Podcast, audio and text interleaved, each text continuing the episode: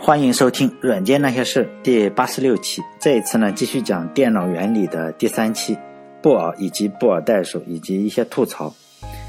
嗯，在开始之前呢，先讲一句干货，以满足一下就是后台一些留言的同学。每一期都会有人留言说你这个讲的不通俗，没有干货。作为一个非常负责任的博主呢，我还是需要听取一些听众的意见的，就先把干货端出来。就这次呢。音频的干货就是讲布尔代数很重要，就这样，就这句话，布尔代数非常的重要。实际上呢，想听干货的人就知道这句话就可以了。布尔代数非常的重要，至于为什么重要呢，就没必要没有必要知道了。好了，这个干货就这样结束了。想听干货的同学可以换个电台，接下来的时间呢就开始吐槽了，没有干货了。呃，先是讲。布尔呃，布尔变量呢是无处不在。如果听众中很可能就是有一些程序员或者计算机系的学生，一定都知道啊，咱们几乎所有的编程语言当中啊，不管是 C 语言呀，还是 C 加加，还是 Java、Python、Ruby，以及常见的所有的呃编程语言吧，包括 PHP，一定有一个呃数据类型嘛，非常非常重要的数据类型，它就叫布尔类型。布尔类型呢有两个值，一个是零，一个是一，其他可能语言中不一样嘛，有的是 true、false，但大家知道这个意思，就只有两个值。就有些同学可能会觉得这 太无聊了，谁会搞这么个发明？因为有这种想法的人呢，实际上也不奇怪，搞出这个发明的人呢就叫乔治布尔，他发明了一种数学叫布尔代数。呃，其实呢，布尔代数是发明以后接近一百年，可能八十多年的时间，几乎就是所有人都是嗯抱我们现在这个想法，就是说这个东西太无聊了，竟然有人会发表这么一个东西，谁会去呃用这种发明呢？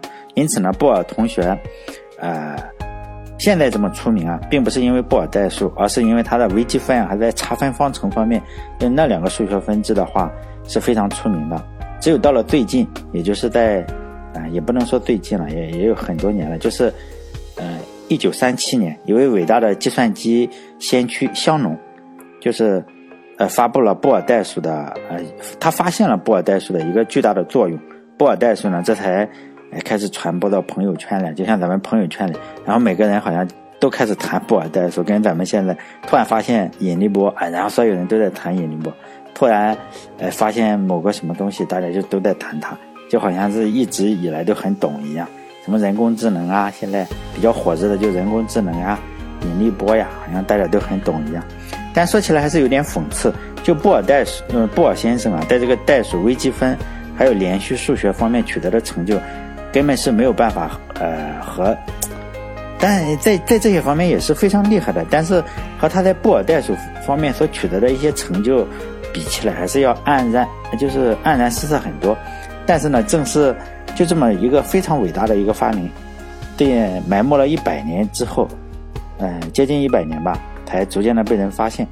有就是说有这样一种可能，就在咱们的计算机领域，所有的量都是可以转化成简单的枚举。这这只是今天一些人的认识，可能还不够深入。有一些实际上已经实现了，有一些还没有实现。不过呢，因为我个人的认知水平也是非常的有限，不敢对未来做出这个判断。呃，作为我这个公众号软件那些事呢，我只敢讲一些就布尔先生的生平事迹，我也不去预测将来所有的都会所有的变量或者所有的量都转化成枚举，这个也有可能是不负责任的。所以呢，在这里我只讲一下就是布尔先生的一些生平的事迹，因为我觉得这个故事已经非常精彩了，尤其是布尔代数如何从一个默默无闻到现在计算机领域无所不能，真是无所不能、无所不在。这个故事啊，起码可以给我们一些。起码给我自己吧一些无限的感慨。如果没有香农这个慧眼识珠，他认识到了布尔代数，呃，重大作用，很很有可能非常非常大的一个可能就是说，布尔代数仍然是，呃，没有没有人会认认识到它这么厉害。也就是说，布尔代数很可能要埋没很多年。我们这个世界上说实在的，大部分人都是没有什么眼光和远见的，大部分人也就是说。跟我们普通人差不多，就跟跟风，哎，人家说什么我们也要信什么，发发朋友圈这样。其实呢，说起来，布尔先生还算是不错了，因为他生前也算是比较风光，当了大学的老师什么的。还有另一个非常非常悲惨的数学家，他创立了是现在的集合论，也就是咱们今天学微积分的整个的基础，呃，或者也可以说是整个实数理论的一个基础。这个人的名字呢，科呃科学家，嗯，教授康托，他的名字叫康托，他提出了就是集合的等式概念，就是等式比式是呃势力的势，并不是说哎呀相等的这个式的等式的概念。如果我们学过微积分的话，应该知道，包括无穷啊、可数无穷这一系列的概念呢，呃，都是这个人搞的，并且给出了非常严格的证明。但是呢，他的运气。并不太好，像布尔代数这样是无人问津，因为他的无穷概念呢，竟然是有人问津，有人他的理论就被喷子盯上了。哎，当时的数学界的网红，就是说另一个大佬了，就叫呃克罗内克，因为他整个的呃理论基础他是说实数，这个呢就是说无穷，哎，这是这就是说针锋相对。但是这个克罗内克呢是网红嘛，就当时数学界的扛把子，网红有众多的粉丝。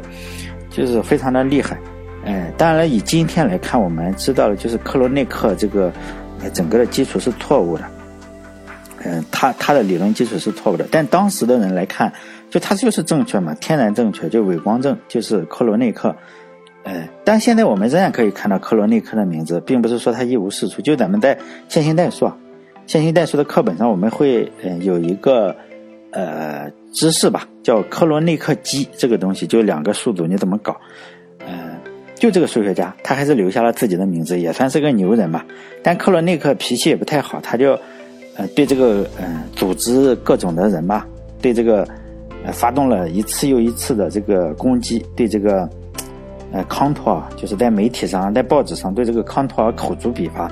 但这个康托尔就是有点不太好的是，他的心理素质不是很好。而且他反击的手法实际上是不够简单粗暴有效嘛？因为当时的人都不懂康康托尔在说什么，喷子嘛都是对他就是谩骂呀、讥讽呀，都是这种情况。但是呢，这个康托尔的反驳实在是非常的没有力气，因为他的反驳就是公开发表了他的论文，然后呢对他的这个论文进行了一个非常严格的论证，就这样去论证，就是说，但是人家是喷子嘛。哪管你什么逻辑漏洞，反正也看不懂他的论证方法。当时就是咱们现在经常用的归纳反证法，但那喷子也看不懂，然后就继续喷他。最后呢，康托尔患上了非常严重的这个抑郁症，最后就精神精神病了。他实际上是精神失常，最后就是在一个精神病院非常凄惨的去世了。赤贫就是真的是非常赤贫，也没有钱去医嗯治病，然后整个就是非常贫穷，就这样死了。等他又过了很多年，包括那些喷子们什么都死了，后人才发现，哎，康托尔竟然是正确的。然后咱们整个现在的数学大厦的根基吧，就是康托尔的集合理论是功不可没的。好了，在这里突然感觉又跑题了，我还是强行转回来去讲这个布尔先生。布尔先生说实在的，算是数学家中运气非常非常好的，虽然他生前并不是以数学家，他就是个老师。就再讲一下布尔的生平。就国内咱们喜欢找一些就是励志嘛，励志的典型。但是实际上，励志的国内励志的典型，尤其是在学术界，励志的典型并不多，或者说几乎没有。尤其是中国咱们这个几千年延续到今天所采用的都是皇帝一个人说了算嘛。实际上你很难找到励志的典型。尤其是中国，除了这个四大发明啊，确实也没有什么可以拿得出手的东西。而且四大发明这个说法，只是广泛的影响了咱们中国人。说实在，你去抓一个外国人来问，嗯，你知道中国的四大发明吗？人家说不知道，百分之九十的可能他们不知道中国有四大发明。就是咱们中国人知道中国有四大发明。就本文的主角呢，就是布尔先生，也算是真的是一个励志典型。和上一期啊，我讲的那个法拉第，是为数不多的。你说实在的，你这个一定要家里比较富，但是他家里比较穷，还能称为顶级科学家的人并不多。呃，这个呃，就是布尔也是，因为法拉第上一次就是讲那个电的那个，法拉第的老爸是个铁匠，布尔的老爸也不是很好，是个鞋匠，做鞋的，可能也不是做耐克鞋，就是我不知道做鞋地位是什么样，反正应该不是很高。他所说的正规教育呢，呃，就是说布尔是非常非常少的，标准的可能小学小学生就小学生水平，但是呢，还一直自学数学，就是完全凭这个兴趣爱好来学数学。他呢，实际上，嗯，生前啊是一个，嗯，就是老师。他的他的名，嗯，死之后也大家都认为他就是个老师，是个好老师。嗯，大家嗯觉得可能为什么一个小学毕业生就能当老师呢？难道没有就这个教师资格认证考试呢？这个有没有我并不知道。但是呢，布尔是自己弄了一个非常非常小的学校，类似于可能现在就是说补习班或者类似非常小的一个规模。最初的老师呢，就他自己一个人教几个小孩。后来这个学校逐渐的变大了嘛，但是也是一个规模很小的中学，老师也就是几个人，学校规模依然是很小，但是。布尔就是一个数学爱好者，他生前公认的实际上是个老师。如果大家知道的话，咱们知道很多大科学家生前的名字，比如说焦耳，那生前实际上是什么？大家都知道啊，这是酿酒商。后来才知道，哦，他原来在科学家也这么厉害，只是后人才知道。就是说，布尔也类似于这种情况，他生前就是个老师，后来人家才知道，哇，他竟然是搞出了布尔代数这个东西，然后才才追认他是呃。大的数学家吧，实际上他生前，并不是呃一个非常非常的厉害的人，但后来他还是比较出名嘛。他最后还是去当了大学老师，科科大学的老师。他自认为他自己的一个评价就是说，他不是学术精英，而是一个自学成才的老师。但这个评价也并不是说特别的谦虚，应该说对自己一个比较呃公道的自我评价。因为生前实际上他确实没有这么火热，而是一个呃。他这个布尔代数是一个无人问津的科学，在他生前，他擅长的领域是微积分呀、连续数学还有差分方程，他就写了几本书，就教课的书，而且这几个领域呢，他又不是开创者，因此呢，我猜这个评价应该是比较严谨。他开创的是布尔代数，但是这其他的几个不是开创者，他就是个老师，哎，但是他的评价就是他本身就是非常努力工作，非常努力，然后也很严谨，非常认真，然后布尔。先生呢，他大部分时间都是单身，家里也没什么钱，就是也是数学嘛。他四十岁的时候才脱单，才结婚，娶了一个比他小十七岁的女孩，哎，就是当老婆嘛。十七岁，比他小十七岁，所以年龄差的比较大。然后这两个人共同生活了九年，也就是是在布尔四十九岁的时候，他冒着大雨去上课，结果把自己给搞病了，然后得了肺炎就去世了，非常可惜。就布尔的生平。我说的这一些呢，实际上布尔有很多的传记，他的传记大部分都是他这个比他小十七岁的老婆，还有他的一个姐姐整理出来的。再多说一句啊，虽然这个布尔跟他的妻子就是生活了九年，在这九年之中，他生了五个孩子，五个都是女儿，然后每一个女儿呢都是非常比较有影响力的人。哎，如果他女儿没有影响力呢，他的后代就是说他的孙子辈，就是布尔的孙子辈或者重孙辈都非常厉害的人。然后布尔的妻子也非常长寿，就布尔他是去世五十二年以后他才去世，是一个非常著名的女权主义者吧。就那个年代的女权不像现在中国叫田园女权是吗？就布尔的，咱们说一下再跑题嘛，就是又不是干货了。就布尔的大女儿她生了两个孩子，如果稍微年龄大一点的中国人都应该知道她这两个孩子，就是呃老大的儿子还有女儿。应该是这时候应该是喊什么喊布尔外祖父，就这两个中国，呃，都是对中国非常好的，就是延安时期来跑过来，就是美国的左派，就是也狂热的左派。然后韩丁跟韩雪是毛泽东的崇拜者，也是中国绿卡，中国是有绿卡的，获得的第一个外国人就是这个韩雪跟她的老公，就是她的重孙女吧。叫宠，哎，我我我经常搞不清楚，反正是他的女儿的孩子。就这两个人在中国都有非常长期的生活经历。就七十年代，中国家喻户晓的老朋友，周恩来多次接见过他们。韩雪是在中国逝世的，韩雪的子女目前也都在中国的大学里当教授。如果大家有兴趣的话，可以看看，他们都还健在，他的孩子都还健在，就韩雪的孩子都还健在。但我们也不能说什么，这个。就这个人是非常非常靠谱的，非常非常坚定的共产主义者。就韩雪实际上是美国的核物理学家，还参加了这个原子弹的制造，但是他依然放弃了美国的事业，到中国北京一个农场来做什么养奶牛。他们这这个两口子就在中国养了一辈子牛，而且对母牛就是说这个血统非常的执着，一定要从革命圣地延安引进母牛，他只只那个母牛一定是从延安搞过来的，就这个非常有理想的人。去世了。他最大的担忧就是怕，哎，哪天突然这个农场被拆迁了，他养的那些牛没地方去了嘛。他最大的遗憾就是说，现在也没有人去去革命了，是吧？因为他左派嘛，就非常想就是天天能革命。现在大家都忙着赚钱，还是有点点不好。就但我不能评价什么。就韩雪，他的老师是谁？费米，就是美国的原子弹之父。他的同学就是杨振宁啊、李政道啊这一些。就布尔的后代，说实在都有很多的牛人，包括流体力学呀、四维几何，还有很多作家，就是作家牛虻的作者伏尼契。就是那个牛，也是布尔的后代。还有现在大家每个人的朋友圈里都有这个特别流行的，就是说，呃，人工智能啊，深度学习啊。这个深度学习之父的名字叫杰弗里·辛顿。如果按照辈分的话，也是布尔的重孙。重孙这一辈啊，非常厉害，他的孩子都非常厉害。所以有个研究就说，你这个跟老婆差距年龄比较大，生的后代都比较聪明。所以杨振宁应该生一个。啊，又又又跑题了是吧？也不是干货，既然跑题，就继续谈一下这个干货这个问题。因为我觉得很多人就是不厌其烦的来说，你能不能讲点干货？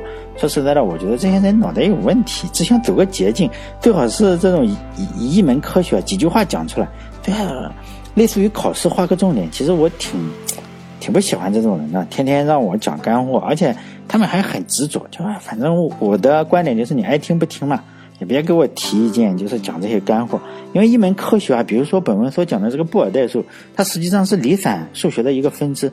离散数学呢，又是整个当代数学一个非常非常重要的分支。哎，好像我有点太夸大它了，因为我个人认为非常非常重要。因为离散数学是呃计算机科学的数学基础。因为我又是个程序员，是吧？我就觉得离散数学非常非常重要。如果仔细分的话，实际上离散数学还分了四个分支，就数理逻辑、集合论、图论，还有近似代数。就是说，你如果学数学系，像我这种的，就要学这四个，都是要学。就数理逻辑、集合论、图论、近似代数，这是离散数学的四个分支。其中呢，这个数理逻辑这一个小分支里，就是基于布尔运算的。我认为任何有用的知识啊，都不太可能在六十秒之内学完，因为我。就是在在前两天，我发了上一期，就有个关注者跟我争论了很久，希望我做一个六十秒的版本，因为他觉得我每每讲那么半小时，实际上六十秒就可以讲得清清楚楚。但是我认为，任何六十秒呃能讲清楚的哈，他他的原话大概就是说，如果你这个这篇文章不能在六十秒之内讲清楚呢，你这篇文章就不值得发表。但我很生气了，是吧？因为现在微信后台，包括这个喜马拉雅，现在骂我的人也越来越多了。因为呃，用户 听的人越来越多，每天都有。但主要是集中的我这个口音不行，说你这个没有普通话，还有说你这个太啰嗦，没有干货，还有就是你这个人不爱国，天天讲日本的产品。我讲了很多期日本的游戏，但这种我一般是不回复的。如果喷我两三次呢，我就把他拉黑了。我个人觉得，就数理逻辑也好，人工智能也好，甚至你。学怎么系鞋带的方法，六十秒都不太够。人生这个东西啊，说长不长，说短也不短。哎，反正时间到了，我们每个人都是要，哎，不不太可能活着跟这个世界说再见。那么着急干什么？如果有人对布尔代数感兴趣呢，可以看一本数理逻辑研究一下，里面公式非常的多。六十秒，说实在的啊，不可能讲完这个数理逻辑。你仔细研究的话，六百天也有可能不太够。因为我在这个节目中只能讲一点点，尤其是对计算机原理有一点点帮助。我也没有打算说，哎呀，你听了这个节目你就懂数理逻辑。首先我没有这个能力，而且数理逻辑啊仍然在进化，虽然不能说突飞猛进吧，然后也依然是慢慢吞吞的影响着这个世界。就布尔代数和这个再讲一下人工智能这个事情，就是说。有很多人建议我讲一下人工智能，因为可能是觉得这个玩意太先进了。其实呢，人工智能并没有那么神奇。其实呢，最终啊还是基于布尔代数的一些运算。当我讲完呃整个系列，我如果能讲完，并且还要去讲人工智能的话，我们可以去看一下人工智能逐渐的一个发展的历史。呃，不是网红说的那一些。其实追本溯源的话，布尔代数就是试图模拟人脑的一个思维。人类啊，今天就是说想制造出这个人工智能这个东西来，其实是说实在，早在几千年前就开始了。因为，呃，人类对自己大脑的理解非常非常的不够，包括在今天啊，也没有搞定大脑是如何运行的。如果说人类能够理解大脑的话，早就说反编译出来，就是相当于逆向工程，然后逆向一下，然后让咱们这个。呃造出一个大脑出来，因为在早在亚里士多德的时代，他就已经开始研究大脑了。他也觉得大脑和这个逻辑啊有非常密切的联系。证据呢，就是说亚里士多德逻辑学基础的三段论嘛，在这里我就不展开说了。再后来呢，包括莱布尼兹啊，还有就是说发明微积分的那个家伙，也曾经对大脑整个的思考方式进行研究。他也在逻辑学上有非常大的一个贡献，但是后来他也没有搞定。再后来就是布尔了，布尔同学就提出了这个逻辑的数学分析，还有就是思维规律这两本书，算是。搞定了如何用数学把逻辑定义出来，但是当时人们并没有意识到这个非常伟大的成果，可能是布尔同学本身自己他也没有意识到这个东西的巨大的一个作用，因此呢，说实在，他在布尔代数上所花费的这个精力啊，也并不是特别多。我们如果只看书名的话，就是叫它叫思维的规律、逻辑与概率数学理论的基础，但内容我们也不看了，也看不懂，实际上也也还行。如果只看书名的话，我们已经意识到，就布尔啊，他已经意识到了，我们实际上是可以用数学来描述大脑的一个工作方式。也许我们真的可以理解大脑的思维。现在来看，所以它叫思维的规律。现在来看，可能实在是有点不靠谱。但是人类总是这样，总觉得这事马上要搞定。既然大脑的这个思维方式可以用数学去搞定的话，那造一个大脑还不是分分钟钟的事情，是吧？改变世界。但我个人认为要。搞清楚大脑的原理，可能还有很长的路要走，离人工智能可能还要远一些。就人工智能的话，你起码要搞清楚大脑的原理，才能再搞人工智能。可能说你这个人工智能会在围棋上去赢人类，但是，呃，我们又如何告诉？就是有一些事情，人工智能你没有办法去告诉他的。比如说，我们去健身房，很多人去健身房就跑了五分钟步，自拍了一个小时，还要把这个照片美颜一下发到朋友圈里。他不理解为什么要这样做，还有就是人工智能很很难想明白你为什么要这样做。还有说，为什么有的人去这个日本料理店吃个日本料理的话，就拍个照片，去旅个游，然后你去沙县小吃吃个五块钱的炒河粉，我们就不不拍照片了。他搞不清楚为什么，比如说这个发生了矛盾，人和人之间发生了矛盾，就男的可能就是直接撸起袖子来干一架，而女人就是说我通过背后散播一些谣言。就这个事情在完全搞明白之前，我觉得人工智能还是有很长的路要走。就是传统的代数啊，就是说，呃，我们上街买个菜啊，然后算算给多少钱，就是这样，或者一分钟六十秒，六十秒六十分又等于一小时。就这种传统数学给我们的感觉是非常连续的。所以说呢，嗯，我们经常在谈恋爱的时候说“我永远爱你”这种话，永远有多远我们不知道，但是肯定是连续的。就布尔代数的出现呢，一下子改变了这种状态，类似于说量子力学的出现。就把我们对这个世界的认识一下子扩散到了离散的状态。比如说，咱们在这个炉子边烤火，这个能量并不是连续的，而是一份一份的过来。就是说，能量也可以划分成，最终划分成一个不可细分的单位。布尔代数里呢更是这样，什么东西它都最后可以是量子化，从连续的呀变成一个一个的。就像我前面所说的，你最终跟你女朋友说永远爱她的时候，这个可以分成呃。一个一个不可细分的小永远，最后组成了一个非常大的永远，这就是布尔代数的一个方法。因此，这门数学课的名字叫离散数学，就万物都是离散。否则的话，如果它不是不叫离散数学的话，那应该叫整体数学。实际上就是离散，只有把万物想成了一个离散的状态，哎，才会 才会说，就是说，嗯，全部的量子化。就布尔代数中啊，有三个非常重要的运算，叫与或非。说起来也很奇怪，我们的计算机啊，无论多么的复杂，多么的智能，最后都是这三个运算，就与或非。在计算机中啊，只只需用两个数字就可以，就零和一，就我们说的零和一。它布尔代数的伟大之处就在于把这个逻辑跟数学结合在一起，只要是这两个状态就可以。就在电脑中，就是高电平、低电平，或者电压高一点，或者是低一点。同样的，我们因为这个主要是用继电器来表示这两个状态嘛，就弹簧。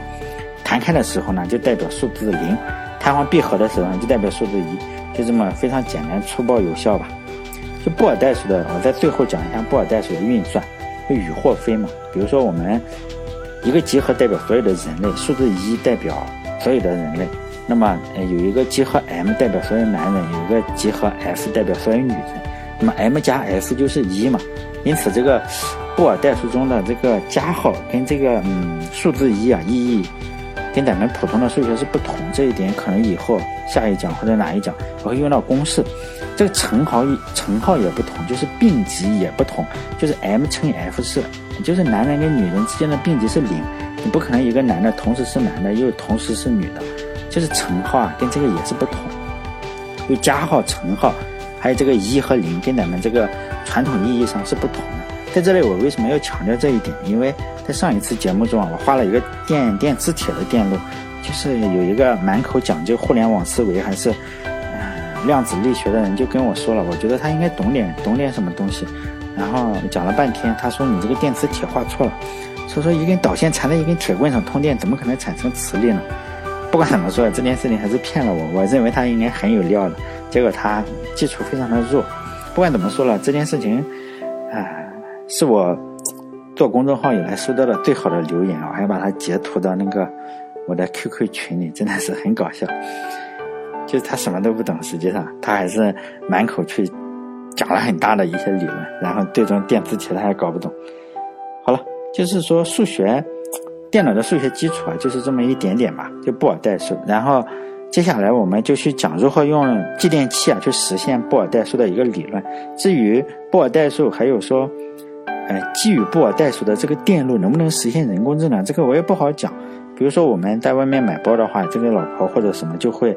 就会在看包嘛，在逛街的时候，这时候我我们这个男的就会问他：“你别看了，直接买下来吧。”这时候呢，女的基本上有时候就会说：“哎，不用了，不用了，不了。”这个时候你要不要买呢？因为不知道嘛。因为女的有时候说不用，实际上是买，然后经常判断错。这时候男的基本上会再去问他：“你这个是真的不买，还是还是假的不买？”他这个老婆就会说一下：“废话呀。”这个时候其实很多男的就更疑惑了，因为他不知道这个废话到底是买还是不买。